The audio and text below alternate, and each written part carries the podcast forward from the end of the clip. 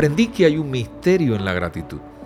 Aprendí que la gratitud nos da acceso y acelera muchos procesos en nuestra vida a punto de que lo que no ha sucedido en 10 años podría suceder en un mes de ser agradecidos. No te vayas, escucha este podcast.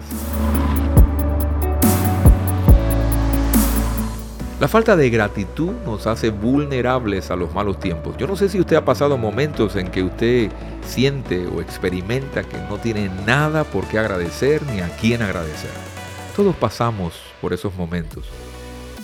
Y esos momentos desagradables en la vida muchas veces nos hacen vulnerables para que otros momentos peores vengan a acompañarnos. Cuando vives en un estado de ingratitud, en cualquier momento te rindes, en cualquier momento abandonas. La persona que vive en gratitud es muy propensa hasta traicionar. Una persona ingrata se confunde, hace daño y hiere incluso a personas que le aman. Por eso la gratitud es un escudo para proteger lo que Dios te confió.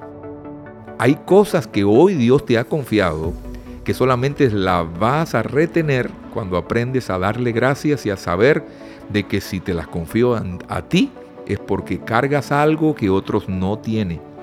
Cuando empiezas a ser mal agradecido, el enemigo viene y toma algo que es tuyo. Siempre la falta de agradecimiento trae pérdidas.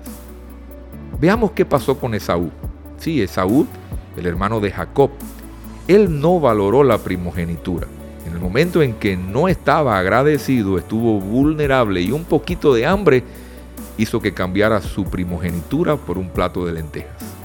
Le entregó a alguien que sí le había dado valor a lo que él cargaba. ¿Sabes que hay cosas que tienes que otros podrían darle más valor que tú?